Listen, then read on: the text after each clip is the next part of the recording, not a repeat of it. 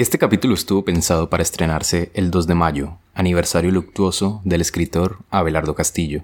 Ahora bien, Colombia, donde hacemos este podcast, afronta una de sus peores crisis económicas con el 42,5% de personas en pobreza monetaria. En este panorama, el gobierno nacional propuso una absurda reforma tributaria que desató olas de protestas en el país. Como es tradición, estas han sido reprimidas por las fuerzas del Estado. A día de hoy, 4 de mayo, distintas organizaciones denuncian más de 30 asesinatos, 700 detenciones arbitrarias y 11 casos de violencia sexual ejercida por las Fuerzas Armadas. La Defensoría del Pueblo reporta 89 personas desaparecidas entre el 28 de abril y el 3 de mayo durante las protestas. En contextos así, la literatura es la más importante de las cosas menos importantes. Seguro este episodio permanezca inalterado. Las cifras que mencioné pueden incrementar. No sobra nombrar el horror, no sobra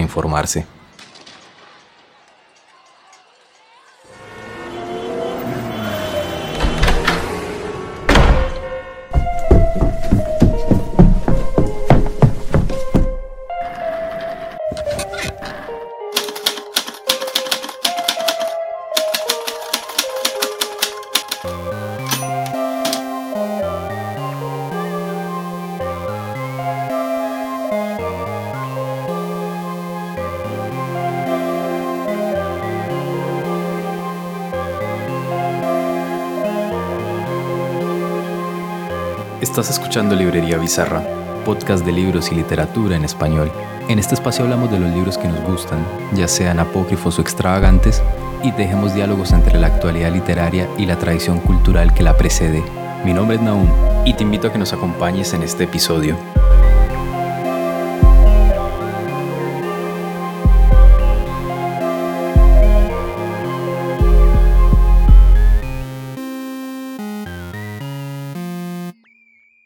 Toda historia, creíble o no, necesita un comienzo.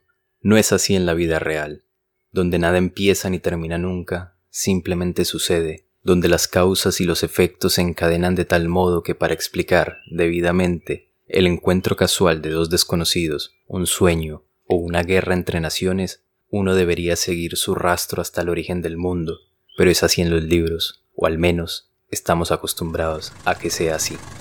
Un hombre sale de su casa, Sube al primer taxi que encuentra. Llega a una estación de trenes. Al hacerlo no siente que comience nada. Cientos de personas han hecho lo mismo y están ahora en este mismo lugar. Sabe, además, que este vagón nocturno solo es la continuación de una serie de actos, deseos o proyectos que se pierden en algún punto del pasado y se extienden ante él como un paisaje de niebla. Ignora con quién se encontrará, ni siquiera espera encontrarse con alguien. Sin embargo, cuando leemos las palabras que describen esos mismos hechos en lo alto de una página. Cuando tomó el tren esa noche, no podía saber que se encontraría con Van Houten, sentimos que en ese momento empieza una historia. Este episodio está dedicado al enorme escritor argentino Abelardo Castillo. Por supuesto, el fragmento que acaban de escuchar es de su autoría. Siendo más preciso, es el inicio del Evangelio según Van Houten, una de esas grandes novelas olvidadas de nuestra lengua. Pero vayamos por partes. Hay un nombre tutelar en la literatura contemporánea que siempre sirve para ubicarnos, Roberto Bolaño. En ese extraordinario cuento llamado Sensini, que dedica a Antonio Di Benedetto, otro grandísimo autor del que hablamos en el episodio con Juan Cárdenas, Bolaño traza este panorama.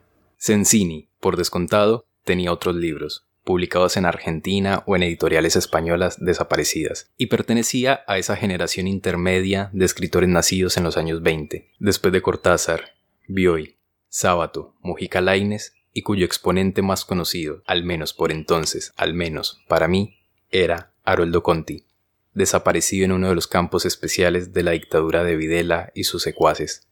Y después agrega, a mí me gustaban.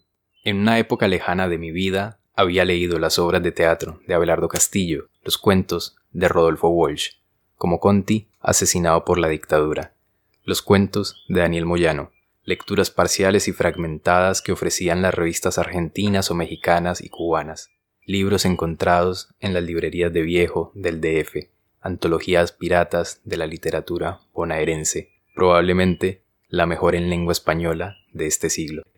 Pues bien, Abelardo Castillo nació en 1935, vivió entre Buenos Aires y la ciudad de San Pedro, Su padre, que trabajaba en talleres y era entrenador, le enseñó a boxear. Su otra pasión fue el ajedrez. Tuvo que prestar el servicio militar. De hecho, la primera y lacónica entrada de su diario en 1956 dice, servicio militar o la barría. Allí formó parte del Regimiento Segundo de Caballería Lanceros General Paz, hasta febrero 23 del 57, cuando anota, hoy nos devolvieron la libreta de enrolamiento. Somos civiles. Se acabó. Para entonces, Castillo ya construía su obra, La Casa de Ceniza, la novela publicada en 1967, 11 años después de haberla escrito, ya se cocinaba al amparo de las velas en las noches militares y bajo el nombre de Una casa en la colina. De ese tiempo también fue la obra de teatro El otro Judas, un tema que por fortuna lo acompañará a lo largo de su vida. Este empezó a gestarse mientras Castillo era pupilo en el Colegio Salesiano Don Bosco, de donde sería expulsado, pero que forjaría en él un trato importante con la literatura y los temas religiosos. El otro Judas nació como uno de aquellos cuentos que todos los escritores jóvenes amenazan con escribir, pero nunca concretan. Sería un encuentro con el poeta cubano Nicolás Guillén el que lleve a Castillo a terminar el texto. En su diario lo cuenta. Ese año conocí a Nicolás Guillén. Brevemente, es así. Guillén, antes de la Revolución cubana, vivía exiliado en Buenos Aires. Mi amigo, Juan José Capdepont, y yo fuimos a visitarlo al Hotel Atlantic, en el barrio de Balvanera para pedirle que dictara una conferencia en San Pedro. En algún momento me encontré recitándole a Guillén, de memoria, el otro Judas. Le confesé que pensaba enviar la pieza al concurso de Gaceta Literaria. Me dijo, si la escribiste como la cuentas, chico, no tienes más remedio que ganar ese premio. En efecto, ganó el premio, y así lo cuenta el propio Castillo. Busqué un esquema que era el único que conocía, que el de la tragedia clásica. Jamás había ido al teatro. Una de las cosas curiosas que me ocurrieron a mí con el teatro fue que la primera obra de teatro que yo vi en escena fue mía. Y empecé a escribir El otro Judas como tragedia. Las únicas obras que yo había conocido teatralmente eran unas obras de teatro que se daban por Radio Nacional, en un programa que se llamaba Las Dos Carátulas. Pero no había visto teatro, vivía en San Pedro. Eh, no iban grupos teatrales a San Pedro. Lo que sí conocía mucho era el teatro, pero como teatro leído. De ahí tal vez que mis obras sean discursivas. Y bueno, un día escribí El otro Judas, se hizo un concurso literario al que lo mandé, ganó el primer premio y al poco tiempo la vio representada. Y fue justamente la primera representación teatral a la que asistí. Pero ¿cómo escribir sobre un tema milenario al que han acompañado tantas versiones? Castillo propone su propio Judas, con sus propios móviles, para utilizar la expresión del Judas borgiano. El Judas de Castillo no se aparta del relato bíblico general, pero ya no es traidor, sino cómplice. Pero de todas maneras el espectador, de hecho, sabe lo que va a ver, sabe cuál es el destino de ese hombre. Lo que no sabe es lo que yo postulo en la pieza. Yo postulo que Judas no traicionó a Jesús, sino que fue un pacto entre Jesús y Judas, la traición, para producir un levantamiento en contra de Roma, digamos. Eso el, espectador lo ignora cuando se sienta a ver eh, la obra, pero sí sabe que esa obra no puede terminar más que de una manera. En el Golgo están, están ajusticiando a Jesús y se sabe que Judas se ahorcó. Yo no me aparto un milímetro de esa forma exterior, ¿no? Y está basada en la estructura formal de la tragedia. Esta especie de precocidad autoral, en el sentido de tejer obras tempranas, sólidas y merecedoras de premios, no paró allí. Castillo, que alcanzó a trabajar en Gaceta Literaria, salió de su redacción por diferencias políticas y junto a Humberto Constantini y Arnoldo Lieberman fundarían, en el 59, El Grillo de Papel, una revista literaria donde primaba la ficción sobre las doctrinas políticas y academias literarias. Su epígrafe, tomado de Goethe, reza así: Gris es toda teoría y verde el árbol de oro de la vida. Dicha revista, la primera de las tres que dirigió Castillo, daría forma y plataforma a su visión de la literatura, siempre preocupada y alimentada por un amplio abanico de temas, muchas veces ajenos a la literatura misma, y proyectaría también su faceta de polemista ácido, agudo y frontal. Aquí una anécdota para esbozar el carácter de Castillo. Horacio Lara cuenta que Liliana Hecker, la Grande, por entonces de apenas 16 años, quería publicar en el grillo de papel y le envió un poema en una carta a Castillo, quien le contestó, con su particular forma de elogiar, Tu poema es pésimo, pero con la carta se nota que sos una escritora. Hecker entraría a la reacción del grillo de papel y les uniría una extensa y entrañable amistad que duró hasta la muerte de Castillo en 2017. El grillo de papel tendría seis números interesantísimos, los cuales se pueden consultar gracias al enorme trabajo que realiza aira.com.ar que es la web del Archivo Histórico de Revistas Argentinas, que nos permite tener a la mano y sistematizados documentos invaluables de, como les dijo Bolaño al inicio, y que a estas alturas ya deben saber que comparto opinión, la mejor literatura de nuestra lengua en el siglo XX. Pero volvamos al tema. Al tiempo que se hacían estos seis números, Castillo escribía Las otras puertas, su primer libro de cuentos, que enviaría al segundo concurso de Casa de las Américas en Cuba, donde sería premiado en el 61 por los siguientes jurados: Juan Rulfo, José Bianco, Guillermo Cabrera Infante y José Antonio Portuondo. Escribía también Israfel, su aclamada obra de teatro sobre Edgar Allan Poe, la cual nació como un texto obligado, cuyo primer fragmento Castillo presentaría en la redacción de la revista, donde era obligatorio leer y para esa tarde no tenía nada listo. Quienes hemos estado en talleres literarios sabemos lo que es escribir para no quedar mal con los amigos del grupo. Pasa que no todos escribimos Israfel. Pues bien, en la redacción le dijeron a Castillo que era un texto prometedor y que debía terminarlo. Mientras tanto, el gobierno de Arturo Frondizi terminó con el grillo de papel, al igual que con muchas otras publicaciones de izquierda de la época, prohibidas y cerradas por decreto policial. Sobre Israfel Castillo cuenta lo siguiente. Y Rafael la escribí a los 24 años. Nunca la pensé como obra teatral, sino como una necesidad personal mía de eh, escribir algo sobre la vida de Poe. Antes de escribir Rafael, yo sabía relativamente poco de la vida de Poe. Me había impresionado su obra y conocía los detalles generales, pero no tanto como para escribir una pieza de teatro. Y la terminé cuando tenía 24 años, sin pensar en absoluto que podía ser representada no solo pudo ser representada, sino que recibió el Premio Internacional de Autores Dramáticos de la UNESCO en 1963 y fue aclamada en el 66, año en que más de 200.000 personas la vieron en teatro, con el mítico Alfredo Alcón encarnando a Edgar Allan Poe en una apuesta que también sería llevada a la televisión nacional. Pero volvamos a las revistas. El cierre del grillo de papel propició el nacimiento del escarabajo de oro. Sobra aclarar en este caso la relación de Castillo con Poe, el primer número de esta revista saldría en junio del 61 y el último, el número 48, en septiembre del 74. Esta es considerada la revista cultural más importante de los 60 en Argentina y estuvo atravesada por todos los debates de la época.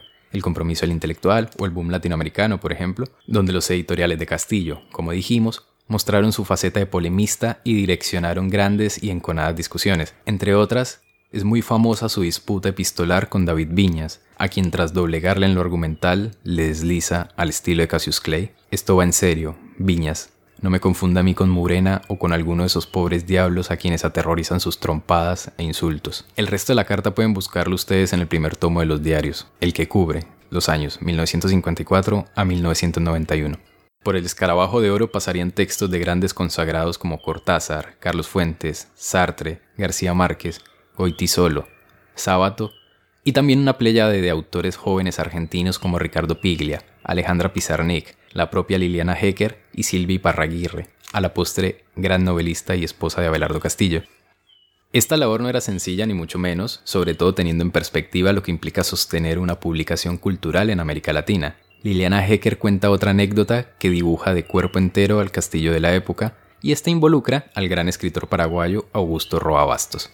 Y entonces, como Abelardo realmente trabajaba de noche y en general dormía de día, mucha gente lo llamaba y él estaba durmiendo. Entonces decía, yo no entiendo, decía Roa Bastos, ¿cómo puede ser? Este hombre duerme todo el tiempo y puede escribir todo lo que escribe y puede hacer todo lo que está haciendo, porque realmente ya se acaba el escarabajo y todo. Dice, lo que pasa, es la conclusión a la que llegó Roa, es que cuando Abelardo está despierto, está más despierto que ninguna otra persona. ¿no?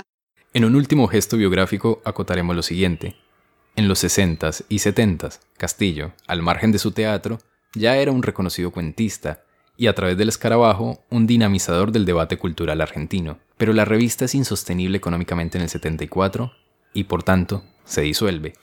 En 1976 se casa con Silvia Parraguirre y sobreviene la dictadura cívico-militar de Videla y compañía. Una entrada del diario lo resume de la siguiente manera. Me casé el 21 de marzo Tres días después fue el golpe militar. Esta vez una dictadura en serio. ¿Desde hace cuánto? Nada más que muertos. En octubre del 77, cuando recia el terrorismo de Estado y ya habían sido desaparecidos Haroldo Conti y Rodolfo Walsh, ve la luz el ornitorrinco, la tercera revista dirigida por Castillo, que propendía por la resistencia cultural desde Argentina y donde, por ejemplo, se haría eco a las madres de Plaza de Mayo y su exigencia por los nombres y paraderos de los desaparecidos, o se condenaría el conato de guerra con Chile. Castillo lo recuerda así. El ornitorrinco correspondió a un momento muy particular de nuestro país. El ornitorrinco fue sacado bajo la dictadura militar y con la conciencia absoluta de que estábamos haciendo una revista no oficial que debía pasar la censura y que debía dar testimonio de que todavía en la Argentina, viviendo nosotros en nuestro país, se podían decir cosas y hacer cosas. Teníamos razón, por otra parte, porque ya en el año 79 eh, se dio el fenómeno de teatro abierto y teníamos razón porque hubo mucha gente que no se fue del país, los obreros, entre otros, las madres de Plaza de Mayo, y nuestro modelo de alguna manera era Jean-Paul Sartre uno de los escritores emblemáticos de nuestra generación. Yo recuerdo siempre una frase que es la que de alguna manera me mantuvo vivo todos esos años, una frase de Sartre que decía, nunca fuimos más libres que bajo la ocupación alemana, porque cada gesto, cada no, un pequeño acto de libertad, acompañar a las madres de, Plaza de Mayo o pedir por la, la presencia de Haroldo Conti, eran realmente actos de libertad. Con todo este panorama, hay algo que sobre Castillo escribe don Enrique Fofani, el autor de ese hermoso libro llamado Vallejo y el Dinero, del que estaremos hablando acá. Fofani anota, su concepción de la literatura no era exclusivamente literaria, no yacía bajo la cripta monolítica de la literaturidad, desde siempre estuvo atravesada por textos que la interpelaban desde otras esferas del conocimiento. En un acto fundacional, Abelardo exige que la literatura se haga cargo de las grandes preguntas de la cultura occidental. Y ahora nosotros podemos agregar, en toda circunstancia, propicia o adversa, pues bien, hasta acá el breve recorrido biográfico, arbitrario, como no puede ser de otra manera, con el que quisimos trazar un perfil. Podemos resumirlo en lo siguiente. Antes de fallecer, el 2 de mayo de 2017, Abelardo Castillo fue un dramaturgo y narrador, en cuyo haber se cuentan cuatro novelas, cinco volúmenes de cuentos, múltiples obras teatrales, cuatro libros de ensayos, un monumental diario en dos volúmenes, premios nacionales e internacionales, tres revistas literarias imprescindibles, un taller de escritura en el que se formó un núcleo importante de la narrativa argentina contemporánea, antologías, colecciones editoriales y un amplio etcétera. Si nos escuchas y eres de Argentina, esto no debe ser muy desconocido. En nuestro primer capítulo, que trata sobre Borges y el cristianismo, Lucas Adurnóvile, amigo, escritor y la Biblia de ese tema, nos señaló el reconocimiento de Castillo, aunque también hizo patente el desconocimiento que impera sobre alguna de sus obras.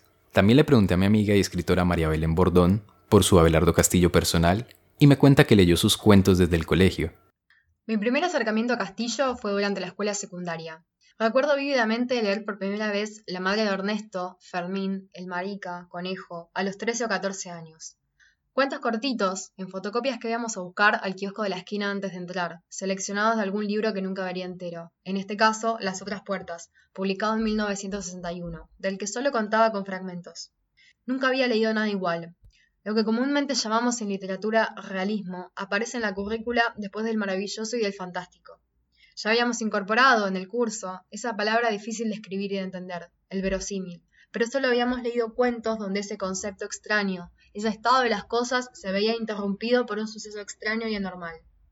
Los cuentos de Abelardo ofrecían algo diferente. Lejos estaban el gato negro endemoniado y el hombre que se despierta convertido en insecto. Ahora aparecían, a través de un lenguaje coloquial y cercano, la obscenidad, el morbo, las travesuras maliciosas, ataques de ira, escenas que infunden vergüenza y provocan pudor de leerse en voz alta en el aula. El universo era acotado, pueblerino, las vidas parecían simples y los acontecimientos ordinarios. De pronto, aquel verosímil empezaba a cobrar materialidad. Recuerdo relacionar una frase de una canción que aún no estaba vetusta en mi adolescencia, Pueblo chico, infierno grande, con estos cuentos en lo que lo más íntimo cobraba una dimensión trascendental. La brevedad de cada narración provocaba cierta incipiente idea. No pasaba mucho, y lo que pasaba solía ser infame.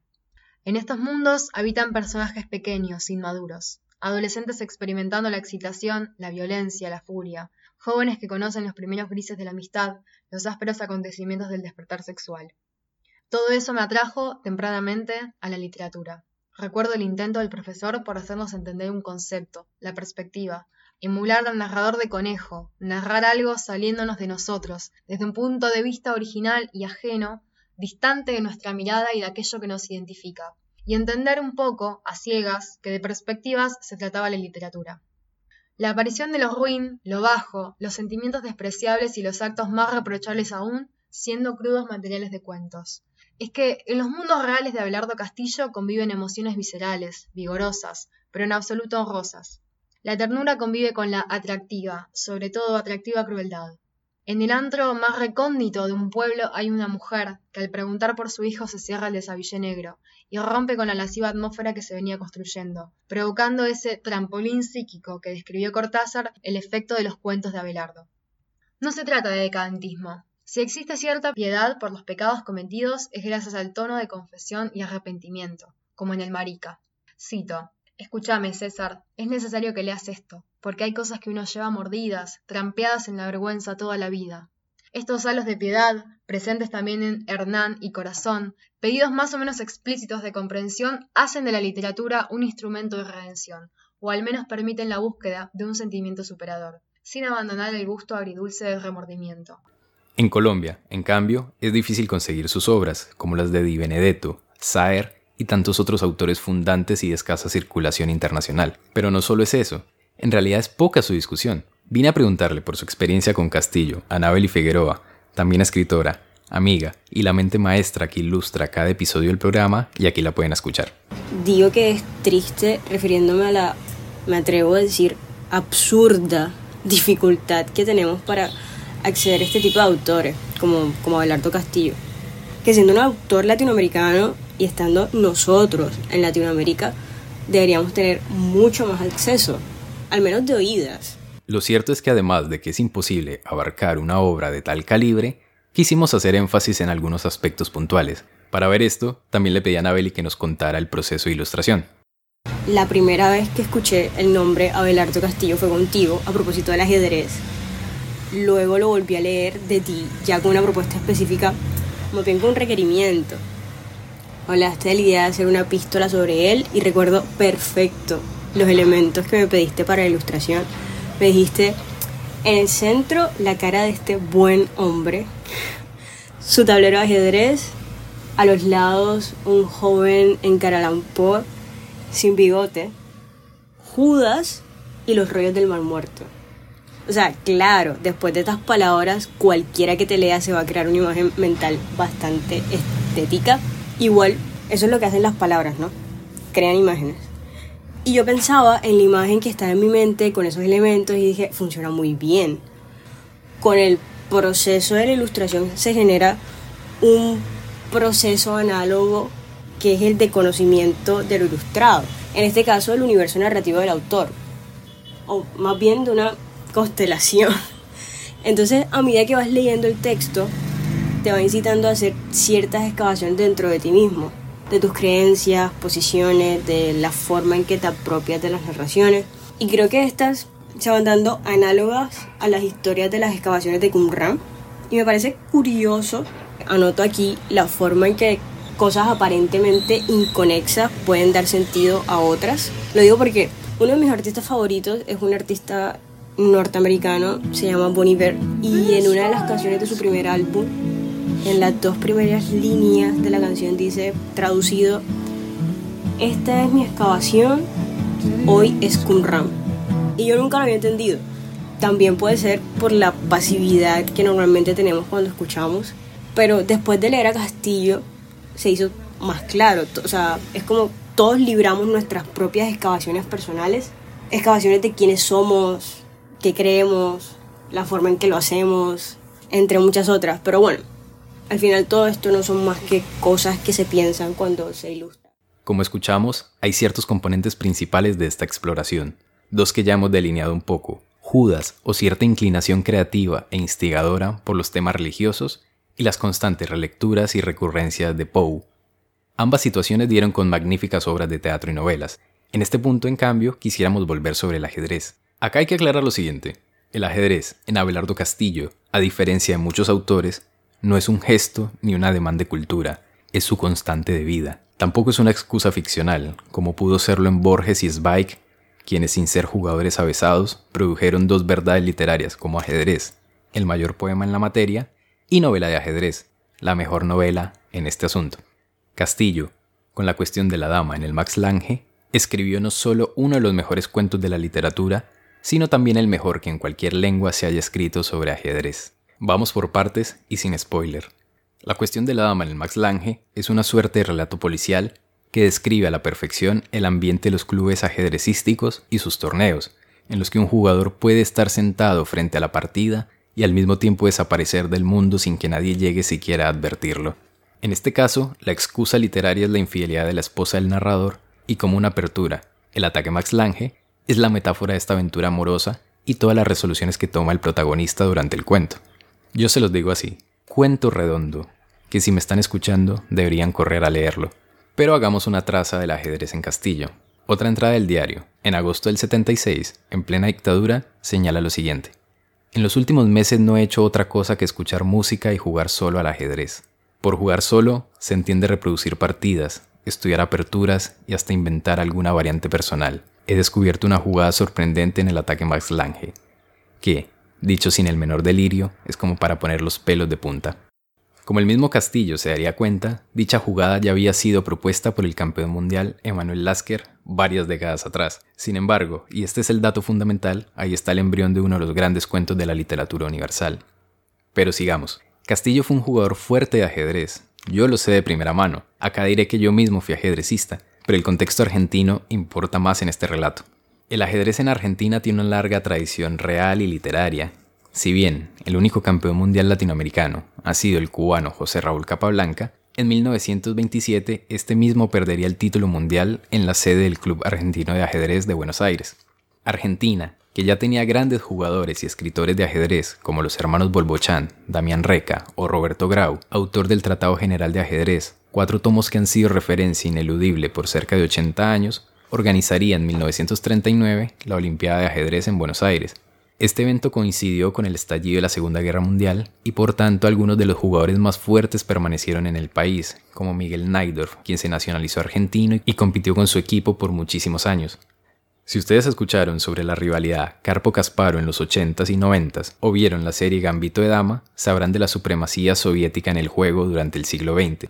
Pues bien, en los 50s el equipo argentino era la otra gran potencia ajedrecística mundial, el libro La generación plateada, de Sergio Negri y Enrique Arguiñaris, les puede ampliar el relato de este grupo que fue tres veces subcampeón olímpico y dos veces medalla de bronce. Este panorama coincide con la adolescencia y juventud de Castillo, quien llegó a competir en torneos ganados por un coetáneo suyo, Oscar Pano, a la postre campeón mundial juvenil y miembro de la generación plateada argentina que disputó la hegemonía soviética en el ajedrez de mitad del siglo XX. Pues bien, este breve contexto explica en parte cómo tantos autores argentinos tienen presente al ajedrez en sus obras. Pensemos, por ejemplo, en Ezequiel Martínez Estrada, Borges, Leopoldo Marechal o el propio Roberto Art. Sobre estos últimos diría Castillo. En nuestro siglo yo diría que Borges, Art y Marechal, en cualquier orden, son escritores sin los que no se puede pensar la literatura argentina. Escritores muy disímiles, no se puede comparar naturalmente la prosa de Borges, la prosa de Marechal con la prosa de, de Art en cuanto a su estructura formal, pero creo que sin la, la violencia, el desgarro y el dolor que hay en las obras de Art nos perderíamos buena parte de la literatura argentina. ¿no? Y la versatilidad de Marechal para manejarse en cualquier eh, lenguaje, como lo demuestra en Adán Buenos Aires, o en cualquier género, como lo muestra su teatro, su poesía, y la precisión casi latina de la prosa de, Borges, al margen de, sus temáticas, me parecen esenciales.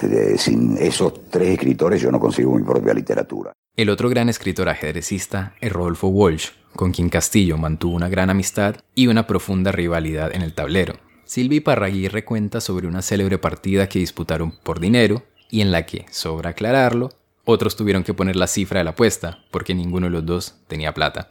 En esa ocasión, el ganador sería Castillo. Con Walsh, en otra jornada, le cuenta Castillo a Carlos García Palermo, fueron a un cumpleaños, armados de tablero y reloj, pidieron vino, se hicieron en una esquina y se enfrascaron en una disputa que arruinó todo tipo de celebración de esa noche.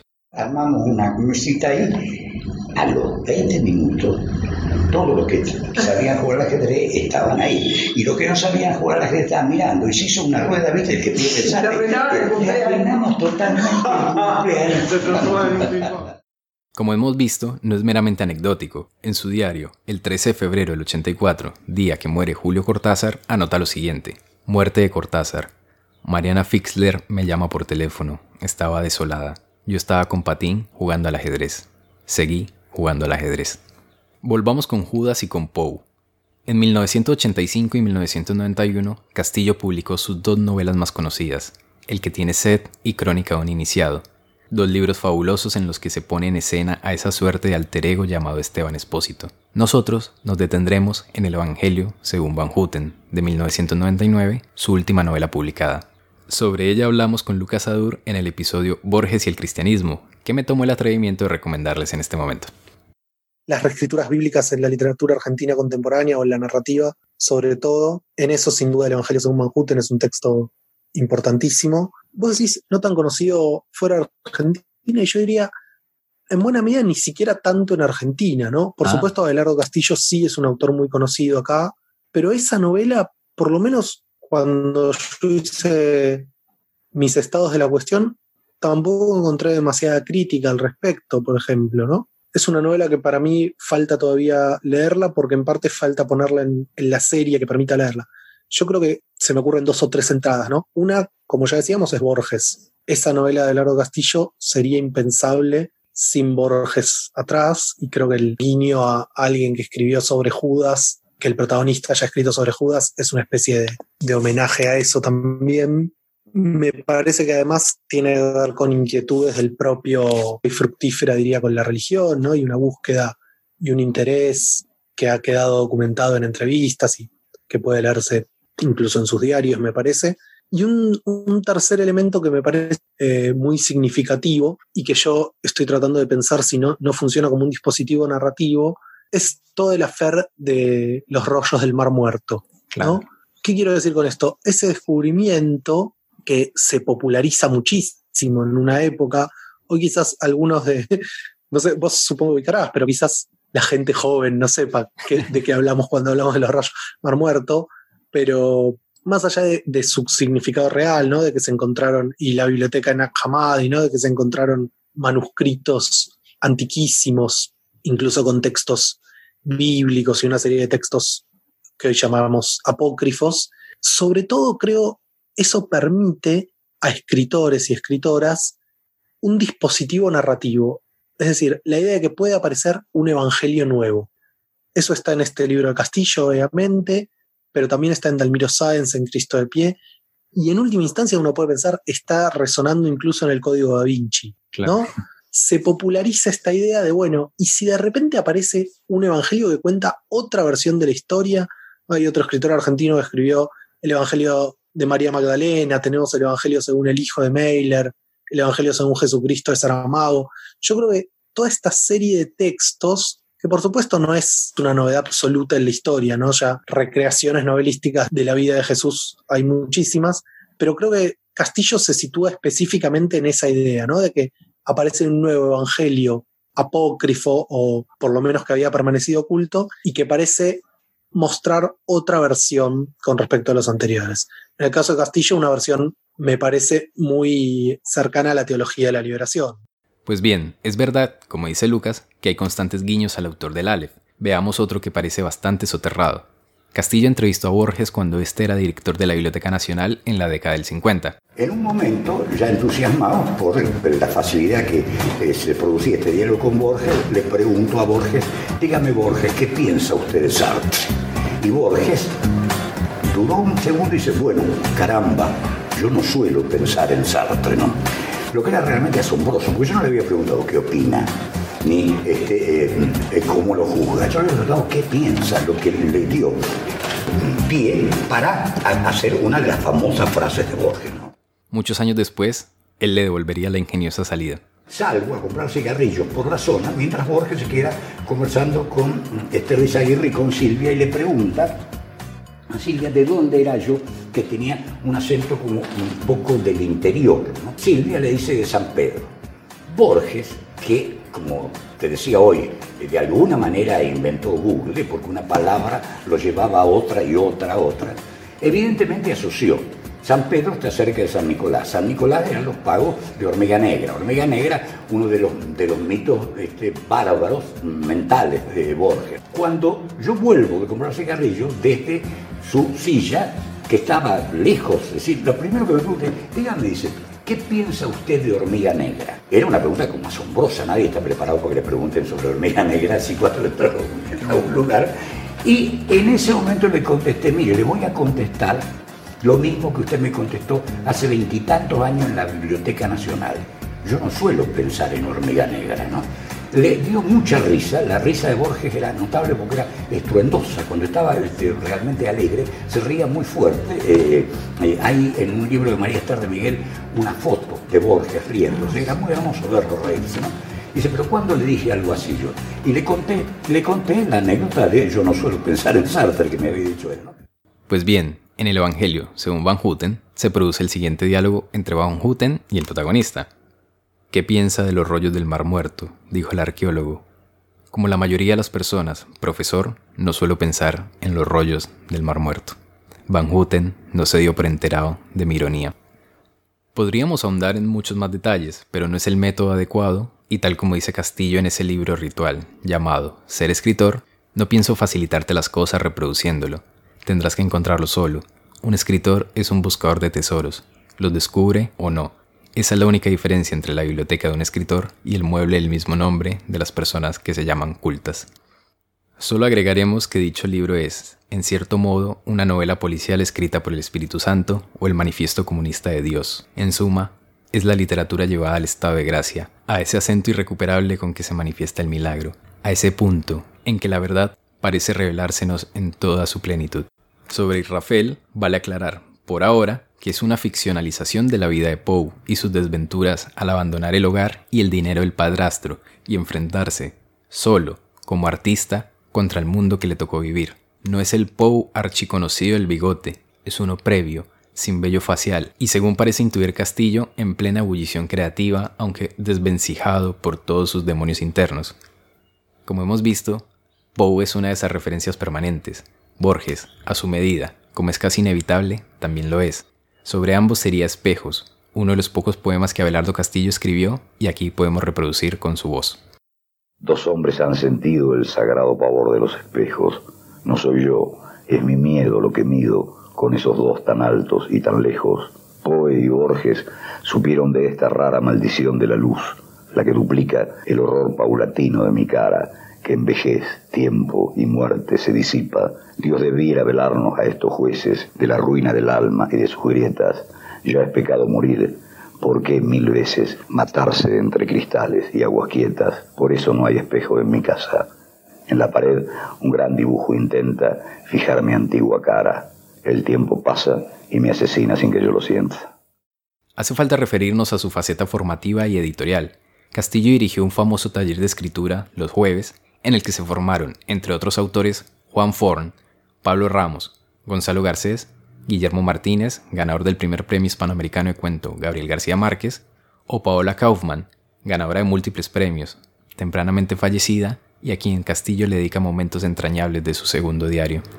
En el siguiente audio, Castillo describe sus talleres. Los talleres literarios míos son exactamente igual que las reuniones que hacíamos en el Lillo de Papel o en el Escarabajo de Oro, un grupo de gente joven, excepto yo, que lee sus trabajos y un grupo de gente joven que comenta esos trabajos, los critica con mucha severidad. Acá está casi prohibido el elogiar. Lo que se busca son los defectos. Parecerá cruel, pero a nadie le importa que le digan, eh, salvo a la vanidad, ah, qué bien que está eso, siga adelante muchacho. Lo que le importa es que le digan por qué no puede hacer eso que quiere hacer o por qué le salió mal Aprender a escribir sí se puede aprender a escribir, pero es una tarea que el escritor toma sola y que creo que en el diario de alguna manera está reflejada, en la que interviene su intuición, el azar, su propia biblioteca y lo tiene que hacer a solas. El acto de aprender a escribir es personal y es como el de aprender a pensar, como el de aprender a amar, como el de aprender a tener hijos y como el de aprender todo, es absolutamente personal. Y no necesita y mucho menos exige un taller literario. Pero los talleres literarios sirven en la medida en que el grupo es un buen grupo de buenos escritores jóvenes que se critican con buena fe y que aspiran a la literatura y no a la publicación. Lo que aprenden en mi taller literario, primero si acá vienen porque quieren publicar, mejor se van porque ni yo sé cómo se publica. En esto de los elogios hay una anécdota de Diego Paskowski recopilada en el artículo Los talleres literarios, el caso de escritores de narrativa en la ciudad de Buenos Aires, escrito por María Belén Ribeiro. A mis 20 años le mostré a Abelardo Castillo una novela muy mala que yo había escrito y luego de sus comentarios piadosos le dije que me sentía escritor, pero que lamentaba no haber publicado nada. Él me aconsejó que no dijera que era escritor, que dijese que era plomero y me sentara a escribir, que es lo único que importa, y que no tratara de publicar hasta que lo escrito fuera excelente. Le hice caso. Mi primera novela salió 10 años después. También, según le contó a María Claudia González, quien realizaba su tesis doctoral sobre Castillo, para la admisión al taller, él disponía un proceso de selección riguroso, basado en lecturas y diálogo, lecturas y nuevamente diálogo, pues nunca llegó a tener más de 10 talleristas al mismo tiempo, ni admitirlos sin un filtro previo. En 2019, dos años después de su muerte, la editorial Seix Barral editó la biblioteca Abelardo Castillo, y basta ver los nombres encargados de cada libro para dimensionar la gravitación del autor en la literatura argentina contemporánea. Así lo anunciaba Juan Ford en el evento de lanzamiento de esta biblioteca. Los libros de cuentos que van a salir, yo calculo que en la segunda mitad del año van a estar prologados eh, las contratapas, perdón, van a estar escritas. Eh, Guillermo Sacomano escribe Las otras puertas, Gabriela Cabezón Cámara escribe Cuentos crueles, Samantha Schweblin escribe Las panteras y el templo, eh, Mariana Enríquez escribe Las maquinarias de la noche y Pablo Ramos va a escribir El espejo que tiembla. Después van a salir eh, en un solo tomo el teatro completo que yo me muero de ganas de decir quién va a ser el que escriba pero luego contratapa, pero Silvia no me deja. Los ensayos reunidos que van a estar eh, los libros de los trabajos y los días, de las palabras y los días y de desconsideraciones, va a tener un prólogo de Claudio Seiger. Y ese libro que es una especie de comodín y de objeto fetiche para ya unas cuantas generaciones de jóvenes, que se llama Ser Escritor, va a tener contratapa de Alejandra Camilla, que además de ser una cuentista a mi gusto espectacular, es una de las grandes egresadas del taller de Abelardo. El sueño hubiera sido que otro de los libros lo prologara Paula Kaufman, lamentablemente no pudo ser. En sus últimos proyectos dirigió Los Recobrados, Biblioteca Abelardo Castillo, un esfuerzo editorial por reubicar en el mapa obras que el tiempo empujó a los márgenes de la literatura argentina. En su semblanza el proyecto apuntaba, esta colección se propone publicar algunos de estos libros ignorados o inhallables si recobrar es volver a tener lo que se ha perdido, si recordar es hacer presente lo que se había olvidado, esta biblioteca le restituirá al lector parte de lo que calladamente ya le pertenece, un incesante modo de ser de la literatura argentina.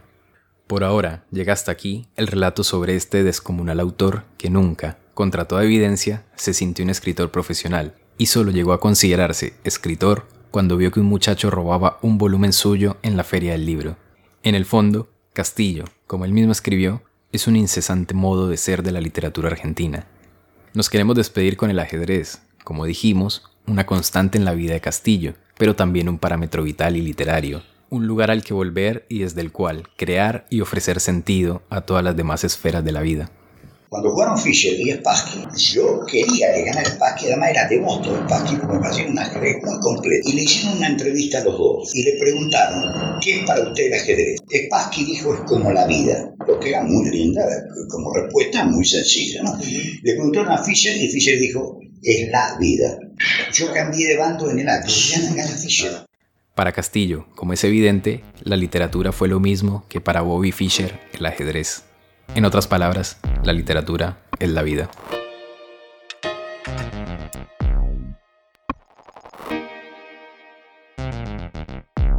Además de invitarles a que se suscriban a Librería Bizarra en Spotify y demás plataformas o que visiten nuestro canal de YouTube, quería agradecerle a Anabeli y María Belén por todo lo que nos contaron y que también estará en la segunda parte.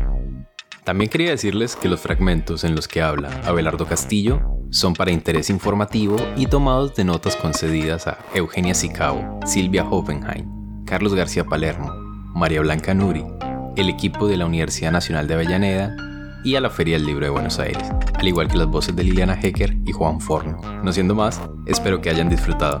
Hasta la próxima.